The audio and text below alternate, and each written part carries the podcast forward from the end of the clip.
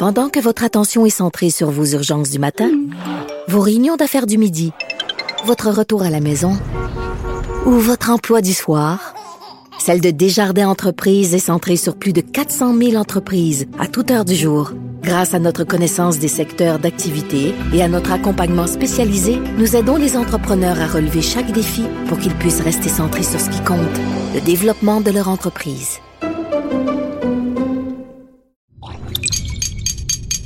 Cube Radio. Silence Veuillez vous lever. La cour présidée par l'honorable François-David Bernier est déclarée ouverte. Entrez dans les coulisses de la justice. Écoutez, vous serez pas jugé. Ils appellent à la barre les acteurs de l'actualité. Oui, votre honneur. Avec François-David Bernier. Avec François-David Bernier. Avocat à la barre. Cube Radio.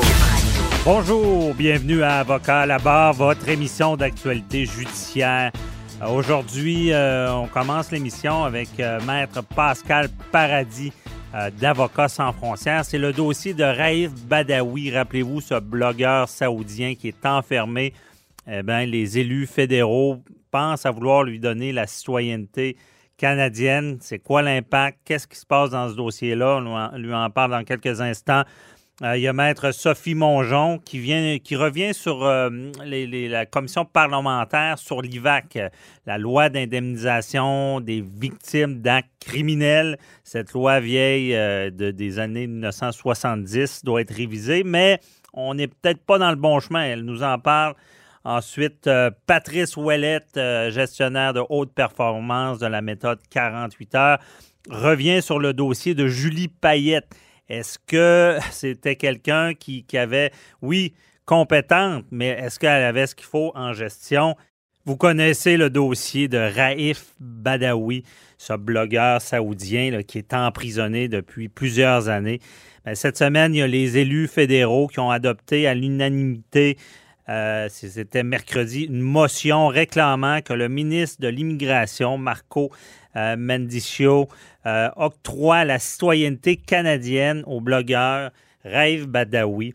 Donc, dans ce dossier-là, il y a beaucoup de pressions qui sont faites. On, aimerait le voir libéré.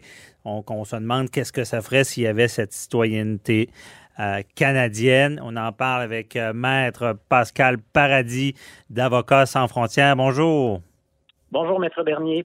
Merci d'être avec nous pour un dossier euh, qui tient à cœur beaucoup de gens. Je veux dire, c'est assez, assez marquant de voir que quelqu'un qui donne son opinion est emprisonné comme ça et c'est quelqu'un qui a une, famille, petite famille qui était au Canada. Maître Paradis, rappelez-nous un peu qu'est-ce qui s'est passé dans ce dossier-là de, de Raif Badawi? Mais vous venez d'abord de, donner un, bon résumé. C'est un Raif Badawi, c'est un c'est un blogueur qui avait mis euh, sur pied une page Facebook en Arabie Saoudite. Et cette page Facebook, de manière très respectueuse, euh, parlait de liberté de parole, d'égalité entre les hommes et les femmes et du besoin pour l'Arabie saoudite euh, peut-être d'évoluer sur ce plan-là. On se mm-hmm. souvient que l'Arabie saoudite est un des pays les plus restrictifs sur la planète en matière de droits humains. Euh, et euh, un des pays qui a le plus de chemin à faire là, sur la route de l'égalité entre les hommes et les femmes. Et donc, le régime n'a pas beaucoup aimé, en fait, n'a pas du tout aimé ce que des gens mettaient sur la page Facebook de, de M. Badawi. Et donc, il a été arrêté. Il était emprisonné en 2012. il y a eu des procédures judiciaires, nous, chez Avocats sans frontières, on les a suivis, euh, qu'on a jugés euh, même non conformes aux standards saoudiens euh, et aux standards internationaux. Il a été condamné donc à 10 ans de prison à recevoir des coups de fouet mhm. en vertu du droit saoudien. Sa femme, donc, vous l'avez mentionné, et ses enfants vivent depuis plusieurs années au, au, Canada. Et au moment où on se parle, donc, M. Badawi est toujours emprisonné, donc, euh, dans des conditions euh, difficiles en Arabie Saoudite. Depuis plus de cinq ans, je crois. Ben donc, depuis 2012. Oui, OK, 2012. Euh, qui, est, emprisonné. Son avocat saoudien a lui aussi été arrêté et emprisonné. OK.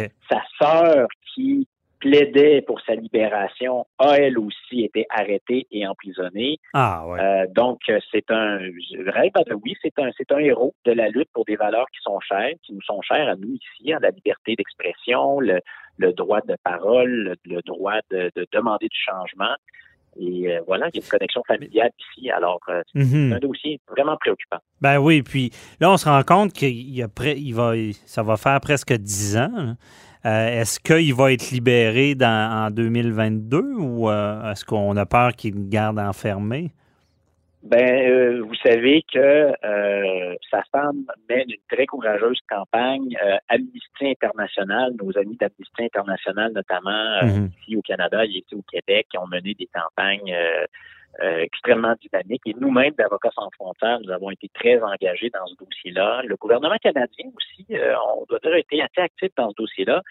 Et euh, beaucoup de gens à travers la planète, M. Badawi a reçu des, des prix, des reconnaissances euh, partout dans le monde, beaucoup de gouvernements. L'Union européenne a fait des pressions, mais il n'y a rien qui a bougé. Mhm. Euh, il a manifestement été euh, visé par la, la France, notamment la plus conservatrice euh, du pouvoir saoudien, comme un, un- fauteur de troubles et quelqu'un, évidemment, qui arrive avec des idées qui dérangent. Alors, malheureusement, sa peine se poursuit. Et pour l'instant, il n'y a pas de signaux qui indiquent euh, qu'il pourrait être libéré, euh, du moins avant la fin de sa, peine. Mhm. Mais au-delà de sa peine, est-ce qu'on a des craintes qui pourraient... Parce que là, ça a pris beaucoup d'ampleur, c'est devenu quelqu'un de connu à l'international, qui est peut-être un symbole de, de l'opposition à- à- en Arabie saoudite, euh, justement au nom des respects de- des droits humains. Et euh, est-ce que s'il y a des risques qui pourraient euh, pouvoir le, le garder emprisonné plus longtemps ou... Vous savez, le- le- la, primauté du droit, euh, l'état de droit en Arabie saoudite, c'est un contexte, c'est un, concept extrêmement relatif.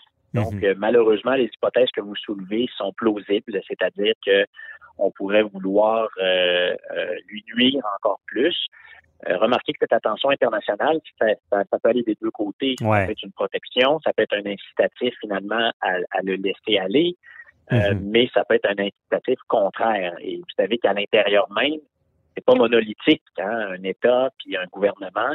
Il y a des gens plus ouverts au sein de l'Arabie saoudite. Euh, Mhm. en tout cas, on en, on en entend pas beaucoup parler, puis ils sont pas très vocaux, mais il y a une frange aussi très conservatrice. Alors, il y a, il y a tout, il y a tous ces facteurs-là. Donc, on n'a pas de boule de cristal, puis Ouais. on peut, c'est difficile de se prononcer, mais pour l'instant, il n'y a, il y a pas de signaux qui laissent penser qu'il pourrait être libéré.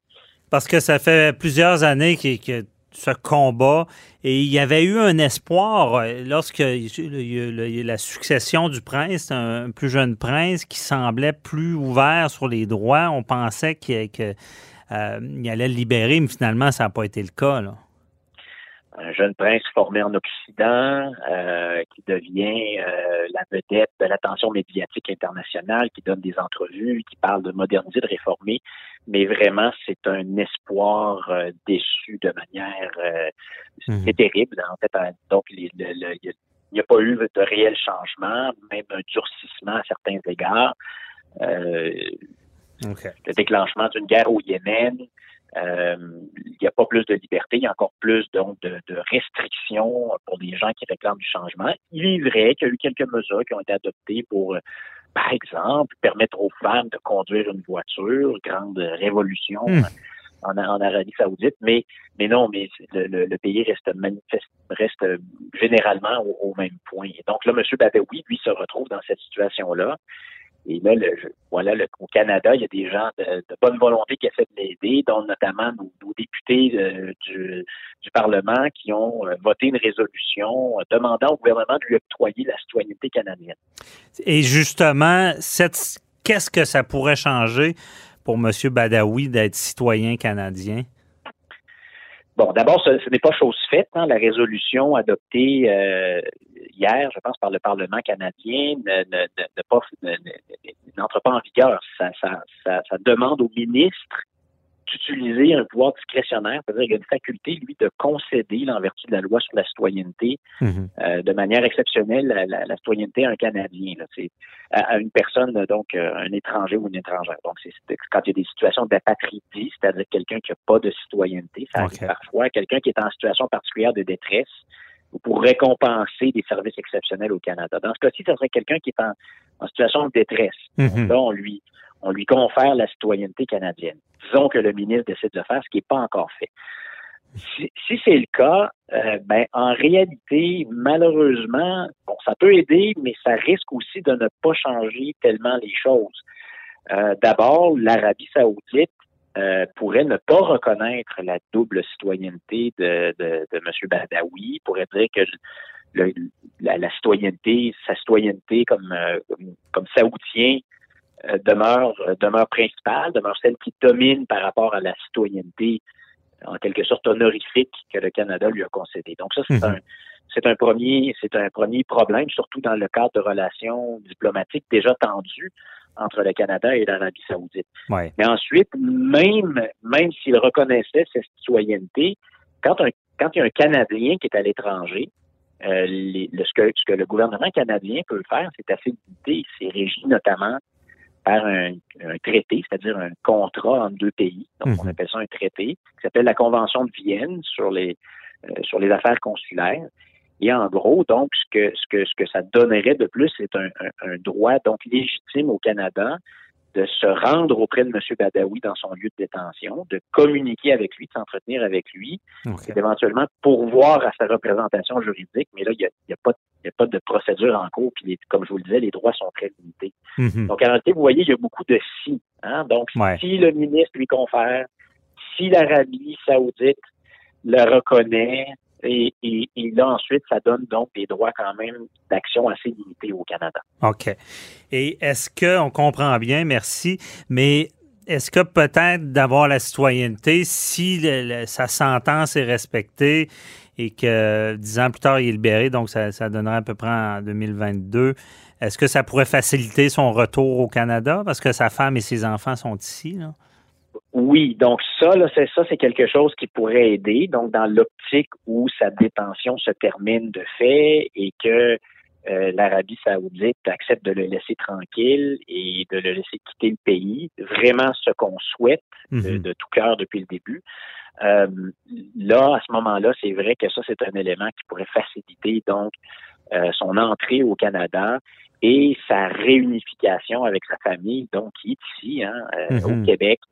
Euh, et, et- et ça, je pense que ça serait donc c'est là où c'est là où ça pourrait avoir des effets, donc, des, des effets les plus importants, donc au terme de son euh, de son terrible euh, parcours en Mhm. Arabie Saoudite.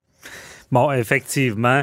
En tout cas, ça nous rappelle ici l'importance hein, de notre liber- liberté d'expression. Imaginez quelqu'un qui donne son se- s'exprime en public et est enfermé euh, 10 ans et, les coups de fouet, heureusement, qui n'ont pas eu lieu. je pense qu'il y en avait un seulement. Il ne voit pas ses enfants grandir. Donc, euh, c'est assez, euh, c'est- assez grave. Je pense que ça, nous donne, ça, devrait nous faire apprécier cette liberté d'expression.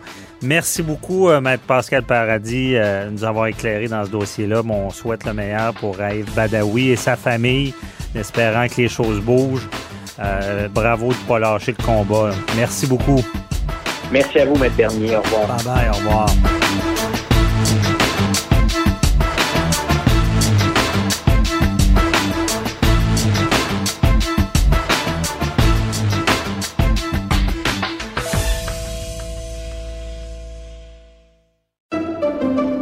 Pendant que votre attention est centrée sur cette voix qui vous parle ici, ou encore là, très loin là-bas, ou même très, très loin.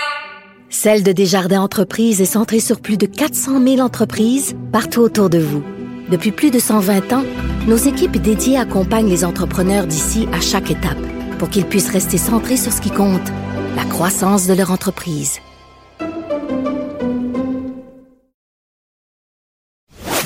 Vous écoutez Avocat à la barre.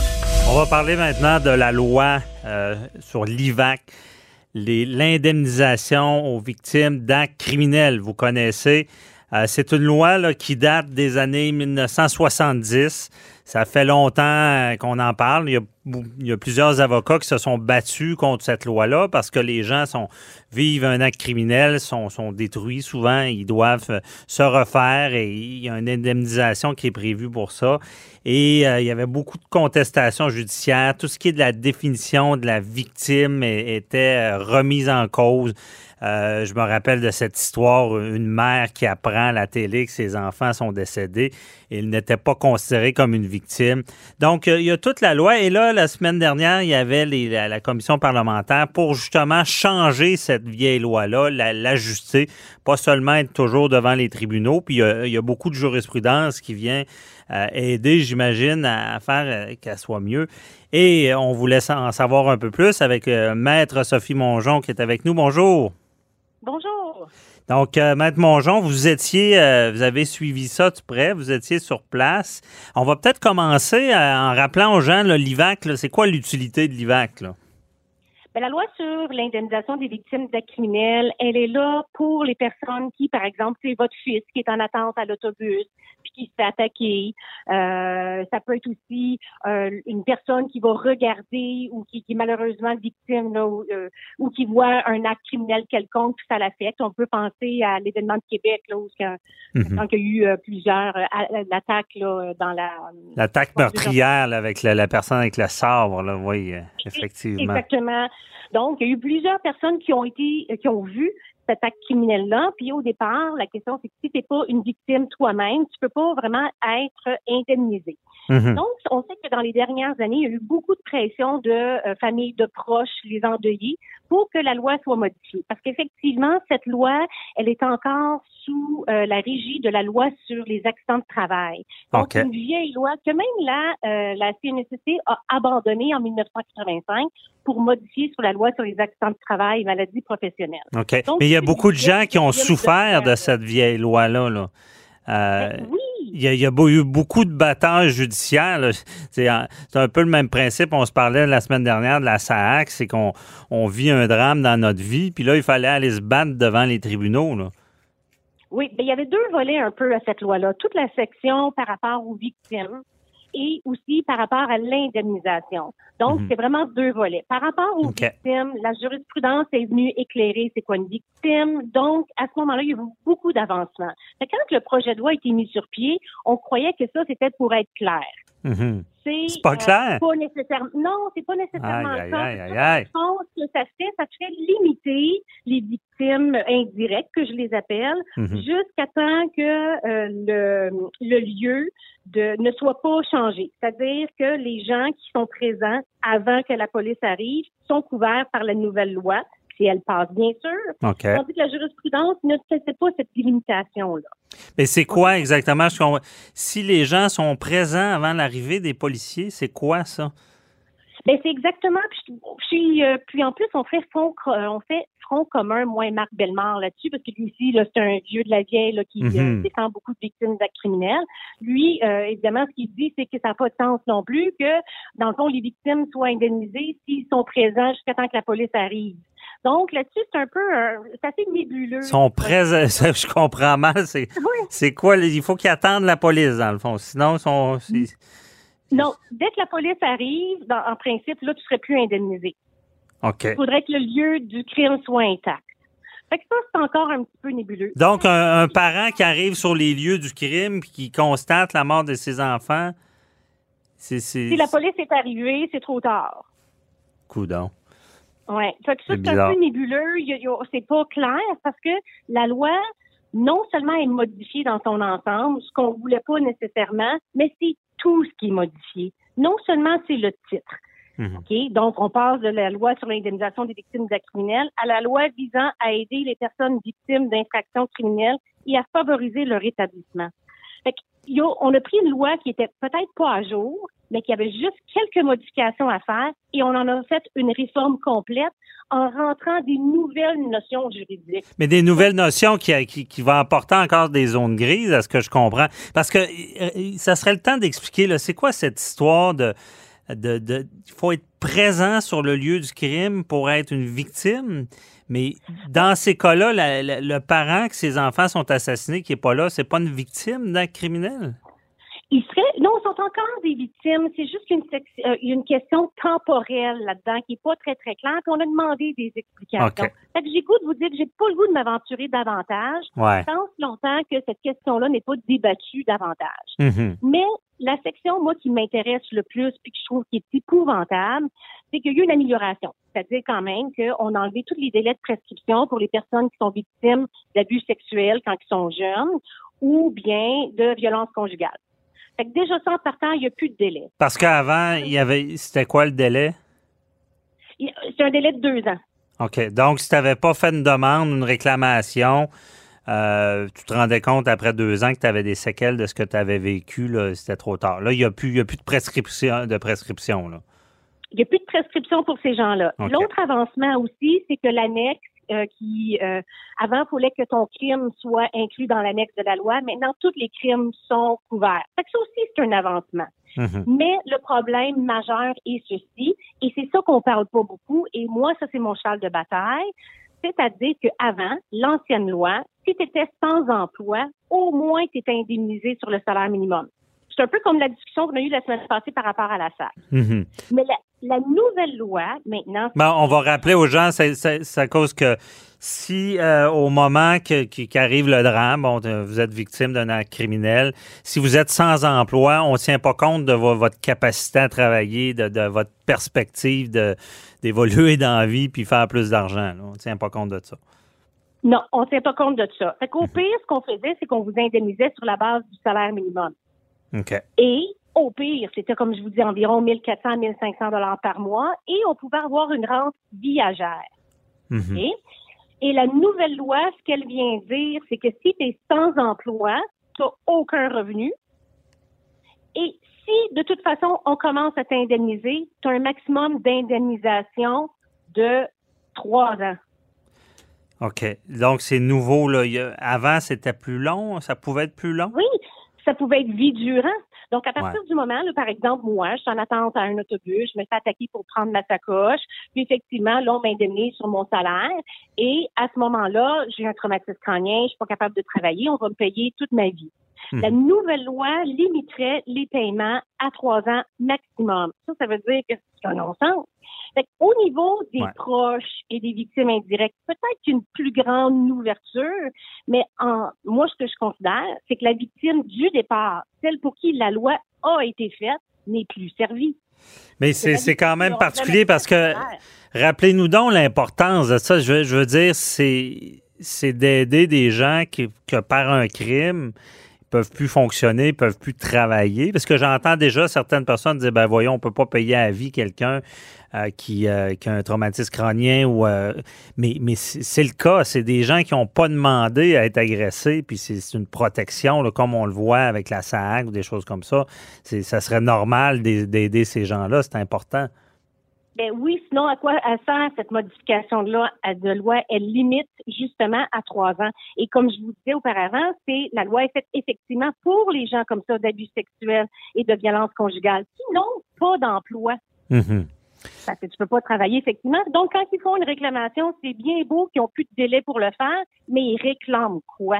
Puis, la section en ce qui concerne le barème aussi, là, c'est pour les indemnités pour perte de qualité de vie, ça aussi, c'est extrêmement nébuleux. Fait que ce qu'on disait, c'est qu'au lieu de venir rentrer des nouvelles notions qui vont paralyser le tribunal administratif du Québec encore pour de nombreuses années sur une interprétation, pourquoi qu'on va pas s'inspirer des lois qui sont présentes actuellement? Par exemple, la loi sur l'assurance automobile, qui va tenir compte de tous les différents statuts de, victimes, là. Ben effectivement, on ne veut pas compliquer les choses en changeant la loi, mais malheureusement, c'est l'habitude. hein. Pourquoi simplifier les choses quand c'est simple et compliqué? On assiste souvent à ça. Euh, Est-ce qu'ils sont à l'écoute encore? Est-ce que c'est fait? Est-ce qu'il y a moyen de changer ça? Ben, j'ai goût de vous dire que la semaine, par- la semaine passée, il y a eu la, la- la commission parlementaire où des, euh, des victimes et des personnes impliquées dans le milieu, comme l'ASPAD, euh, plaidoyer victime, Maître Bellemare, ont fait des représentations auprès du ministre de la Justice et les partis d'opposition. Mhm. On a senti qu'il y avait une sensibilité, surtout des partis d'opposition, mais là, je ne sais pas où ce que ça en est rendu. Et il faut dire qu'avec la COVID et tout, ce genre de projet de loi, il passe un petit peu, c'est ça ma crainte, qui passe un peu euh, incognito. silence, là. ouais. Ben oui, Effectivement. victimes-là, en plus, ils ne sont pas capables de se défendre. Mhm.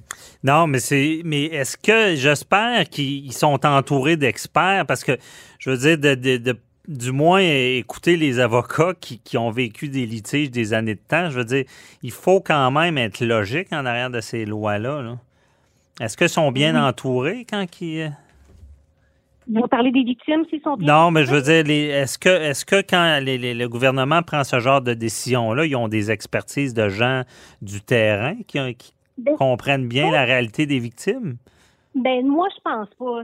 C'est ce qu'on dénonçait. On- Je pense qu'il y a eu beaucoup de- d'études ou de contacts qui ont été faits avec le procureur général, que c'est eux qui, dans le fond, représentent euh, l'État quand que les victimes font des contestations. Mais donc ça ici, ça- ils ont consulté beaucoup, mais je pense qu'ils n'ont pas consulté aucun avocat en indemnisation. Fait que la victime telle qu'elle, là, celle qui est à la maison, puis qui a besoin de traitement, etc., eux, ils n'ont pas été consultés du tout, du tout. Et euh, c'est ce que c'était le gros reproche d'ailleurs.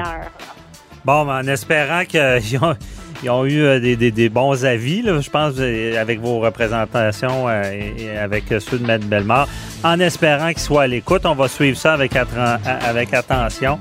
Merci beaucoup, Maître Sophie Mongeon, de nous avoir éclairé dans ce dossier-là. Et on se reparlera pour un autre dossier.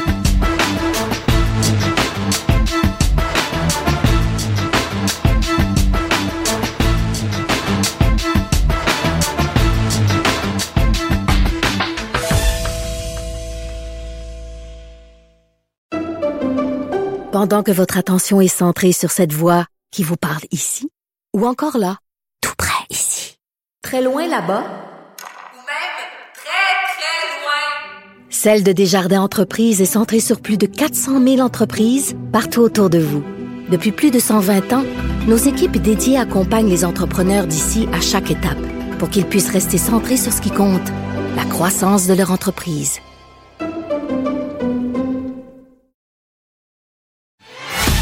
Avocat à la barre. Avec François-David Bernier. Des avocats qui jugent l'actualité tous les matins. Humiliation publique, cris, hurlements, commentaires rabaissants. Euh, ça, c'est quelques exemples de, de témoignages d'employés euh, de la gouverneure générale, là, l'ancienne gouverneure générale, Julie Payette. Euh, on a reçu le rapport cette semaine là, de, de cette enquête au travail et euh, même un rapport qui est chiavardé, ça veut dire qu'il y a des, des bouts noirs, des bouts qu'on on- on ne dévoile pas. C'est quand même euh, impressionnant de voir ça, de, de voir ce- on, on parle même de climat de terreur. Euh, c'est toute de la gestion, parce que du côté que c'est une femme exceptionnelle, une femme de tête, on, personne n'a de doute là-dessus, mais ça a accroché sur sa gestion, certainement. Et on, on analyse tout ça avec un gestionnaire d'expérience, Patrice Ouellette de la méthode 48 heures. Bonjour. Maître Bernier, bonjour. Quel beau sujet croustillant. Oui, oui, oui, surtout en matière de gestion. Qu'est-ce qui s'est passé Ah. avec Julie Payette? Est-ce que, euh, j'imagine, tu, as déjà vu ça, euh, quelqu'un qui, est très bon dans son domaine, mais qui n'a aucun talent de gestionnaire, puis qui, elle, elle a un milieu digne de l'armée. Est-ce qu'elle a essayé d'appliquer ça euh, au gouvernement? Écoutez, je vous dirais, Maître Bernier, puis je trouve ça très, très, très intéressant, l'angle sur lequel vous l'amenez, parce que j'ai sorti des statistiques un petit peu. Être accepté à l'université, c'est le plus difficile d'être accepté aux États-Unis, c'est Stanford. C'est 4,65% des gens qui appliquent Oh. sont acceptés. Harvard est en deuxième, à 5,2. Et Ah, pour devenir astronaute à la NASA, on prend 12 personnes pour 19 000 applications. Alors, vous pouvez vous Hmm. imaginer, Madame Payette, il y a des qualités exceptionnelles au niveau intellectuel. Elle est dans une classe à part, c'est clair. Elle Ouais. est ingénieure, elle est pilote, elle est musicienne. Elle a été deux fois dans l'espace. Donc, la dame s'est ramassée dans un environnement de gens ultra performants. Et lorsqu'elle a débuté sa carrière, disons, dans le monde civil, elle a fait quoi? Elle est allée travailler au Musée des sciences. On s'entend que le Musée des sciences, là, puis euh, la NASA, Hmm. Euh, il doit y avoir une bonne différence au niveau de la culture et de la performance aussi. Ben, Et en il y a- 2000, les attentes sont exceptionnelles dans, dans les, les milieux que tu Ah. décrivais au départ, là, astronaute, euh, euh, ingénieur, c'est. OK, là, elle, change de milieu drastiquement. Change de milieu drastiquement. Je, je, regardais sa feuille de route. En 2011, elle a été accusée d'agression aux États-Unis, au Maryland. 2016, elle a dû démissionner parce qu'il y avait des plaintes d'employés au Musée des sciences. 2017, au Comité olympique, elle a dû quitter à cause d'harcèlement verbal. Et 2017, ben, M. Trudeau a fait quoi? Il l'a choisi. Mm-hmm. M. Trudeau l'a choisi sans utiliser, il a fait ça de son propre chef. Normalement, il y a un comité qui regarde les candidatures. Et en septembre 2020, Maître Bernier, on parle, on parle de ça il y a cinq mois. M. Trudeau qui donnait sa pleine confiance à Mme Payette. Ah, Pendant que les gens qui travaillaient à l'interne écoutaient 16 départs en un an. Alors, M. Trudeau, probablement mal informé, c'est clair. Je ne sais pas qui, qui l'informe de ce genre de situation-là, mais quand il y a un environnement comme ça, toxique, qui est créé, c'est pas normal que notre premier ministre n'ait pas eu de perspective, qu'il n'y ait pas eu de son de cloche autre que tout va bien, j'adore ma gouverneure générale. Mm-hmm, parce que 16 départs, l'alarme euh, aurait dû sonner là. Des départs, puis euh, je lisais comme vous le rapport en détail. On parle de départs, on parle de gens qui sont en congé de maladie à long terme. On est passé d'un ancien gouverneur général qui était très, très bon avec les employés à une personne, comme on dit en bon québécois, un péteux de coche, une péteuse de coche. un boss de bécosse. Là ben, qui n'a pas beaucoup d'intelligence émotionnelle. Madame Payette, c'est une performance. Quand on rentre dans une institution, l'institution du gouverneur général, c'est clair qu'il va y avoir un décalage énorme entre les attentes d'une personne qui travaille dans un environnement au risque, comme un astronaute, ben oui. et une institution comme le gouverneur général. Mm-hmm. Donc, Madame Payette, pour moi, c'est une personne qui n'a pas su qui, n'a pas beaucoup de qualité d'intelligence émotionnelle, pas été capable de s'adapter. Mais dans le fond, elle est tellement exigeante envers elle-même qu'elle s'attend qu'avec qui elle travaille, ça va être la même chose. Et si elle n'a pas de résultat de ces gens-là, elle devient intransigeante. Et euh, c'est là qu'elle se fâche, c'est là qu'elle peut vouloir les humilier. Absolument. Et euh, ça, ça s'appelle du leadership. Hein. Il y a un mot très simple qui existe qui s'appelle leadership. Et quand on regarde dans l'entreprise privée, les grands leaders, les grands leaders souvent ont ces capacités-là à mobiliser. Et s'ils ne les ont pas, mm-hmm. ils ont une autre qualité qui est absolument exceptionnelle parce que Steve Jobs, il ne faut pas l'oublier, si vous lisez la biographie de Steve Jobs, Steve Jobs, c'est un péteux de coche aussi. Là. Quelqu'un qui avait tout qu'un caractère. Dur. Mais il était au privé. Patrice, il était au privé. Est-ce que Julie Payette au privé, ça aurait peut-être mieux fonctionné? Il y a peut-être un, peut un, grand patron qui aurait, qui aurait été heureux d'avoir quelqu'un qui, qui exigeait une performance comme ça des employés. Madame Payette me donne l'impression d'une personne qu'on appelle un redresseur. Il y a des gens qu'on met dans des entreprises qui ne fonctionnent pas. C'est des gens qui sont émotifs, c'est des gens qui sont, prennent des décisions rapidement, Mhm. qui dicte le pas, Mme Payette, elle semble avoir ce profil-là. Évidemment, il n'y avait pas de fit du tout avec l'institution du gouverneur général. Mhm. Personne comme Mme Payette, mais ces pauvres employés-là ont dû subir ça pendant quand même plusieurs années. On parle de plus de trois ans, là. Ouais. Non, c'est, je pense que pour qu'il y ait une mobilisation aussi grande, tu sais, des fois, je pense, on, a déjà assisté à ça, des, employés qui se mettent un peu comme au hockey, les, joueurs qui se mettent à moins aimer le patron, l'entraîneur, et il y a une, forme de putsch qui se fait. Là, au départ, je me disais, coudon, y a-tu eu mais, après qu'on lit le rapport, on se rend compte qu'elle n'était pas reposante sur la façon d'être avec euh, les employés. Est-ce qu'en 2020, euh, le, gestionnaire, mais de toute manière, je pense que le respect, peu importe la performance demandée, il faut jamais enlever l'élément principal du travail. Puis moi, en judiciaire, je le sais, parce que c'est souvent la ligne, qui est le respect de l'autre, malgré les demandes. Savez, Maître Bernier, le grand paradoxe dans tout ça, c'est que dans l'entreprise privée, quelqu'un qui a moins d'intelligence émotionnelle, mais qui a cette habilité-là à porter des résultats, souvent ces gens-là vont avoir un règne assez long. Mm-hmm. Et ce qui se passe, c'est qu'il se met à avoir du roulement dans l'entreprise, mais le gestionnaire a suffisamment de compétences pour continuer à maintenir la performance. Et ça fait des entreprises, il y a des environnements toxiques, mais qui peuvent durer longtemps. On parle de 5 ans, 10 ans. Parce que c'est performant parce que c'est performant. Il y a encore des conseils d'administration qui sanctionnent ce genre de choses-là, même si on a vu dans les deux, trois dernières années une évolution à ce niveau-là. Mais il y a encore des CA qui sanctionnent, des boards qui sanctionnent des comportements totalement déviants. Pourquoi? Parce que la performance d'entreprise est toujours présente. Mhm. Alors, je me dis, quand, quand tu es employé et tu es pris dans ça, tu fais quoi? Effectivement. c'est quoi la réponse? ça doit pas être facile. Et je vous dirais, ben non, il n'y a pas de réponse, il n'y a pas de recette magique, mais je vous dirais, si vous faites face à un boss qui vous intimide, un boss qui est dur avec vous, vous avez deux options. C'est souffrir en silence.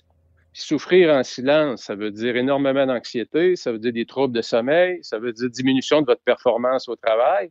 Ça veut dire éventuellement peut-être perdre votre job parce que vous n'aurez plus de motivation. L'autre option, c'est de prendre votre courage à deux mains, demander une rencontre. Mhm. Et la rencontre, vous faites ça en matinée, entre 8 h et 10 h. Un péteux de coche, tu rencontres pas ça en fin de journée. Il tu rencontres ça le matin. Exactement. Donc, on le rencontre le matin, on se prépare bien. Et il y a un mot qu'on évite dans notre vocabulaire, c'est le tu. On parle au je. OK. Donc, on a eu une rencontre la semaine passée, François. Pendant la rencontre, tu as traité tout le monde incompétent. Je me suis senti rabaissé. Ça fait deux ans que je travaille beaucoup sur moi, je donne beaucoup. J'aimerais avoir ton feedback, savoir qu'est-ce que je dois améliorer. Donc, mhm. c'est moi, je parle de moi, je ne veux pas l'attaquer. Mhm. Je comprends. Et euh, dans, dans je, me, je, me, demande toujours ça, est-ce qu'il y a je veux, je veux pas aller contre les, fonctionnaires, mais je je n'ai jamais été fonctionnaire, mais il y a, une réalité. Euh, souvent, quand il y a des syndicats forts ou il, y a, des gens que les, gestionnaires ont moins d'emprise sur eux, euh, dans le sens que au gouvernement, tu peux pas. C'est difficile de congédier quelqu'un. Euh, est-ce que ça peut devenir un élément que, les gestionnaires perdent la tête comme ça? Parce qu'au privé, on, sait que quelqu'un peut perdre son emploi plus facilement, plus rapidement. C'est peut-être plus facile pour le gestionnaire de, sentir un certain contrôle pour euh, arriver à ses obligations. Écoutez, moi, je crois que peu importe l'environnement, qu'il soit, qu'il y a des, forces en présence qui sont bien positionnées. Il y a toujours des bons leaders partout. Mhm. Il y a des fonctionnaires qui sont d'excellents leaders, qui mobilisent leurs troupes, comme il y a des gens dans le privé qui restent longtemps parce qu'ils sont proches du propriétaire dans, la PME particulièrement. il va y avoir des règnes qui vont se créer pendant des décennies où ça va être toxique. Et le jour où la personne va partir, ça va faire place à quelque chose de nouveau. Mais là, c'est là qu'on a un choix aussi comme employé. Je veux dire, euh, pendant les quatre dernières années, ceux qui ont travaillé autour de Donald Trump, ils savaient dans quoi ils s'embarquaient. Ceux qui Ils savaient que s'ils disaient à le boss qui était pas beau ce matin-là, que probablement que le soir, il n'y avait plus de job, donc, si tu t'embarques avec un boss que tu connais déjà, sa réputation, ben, je me dis, tu as une part de responsabilité dans le problème aussi. Mm-hmm. Non, effectivement.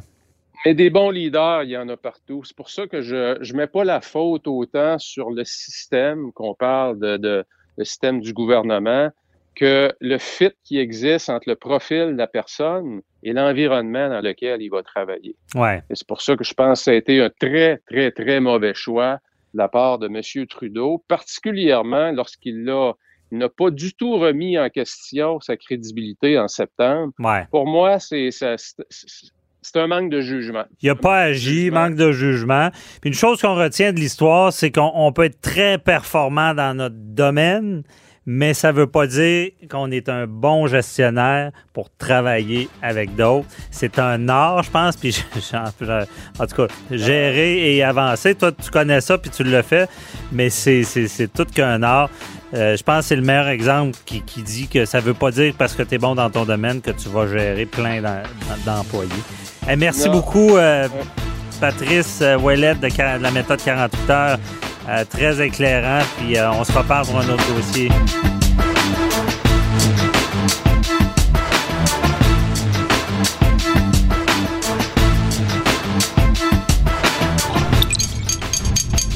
Cube Radio.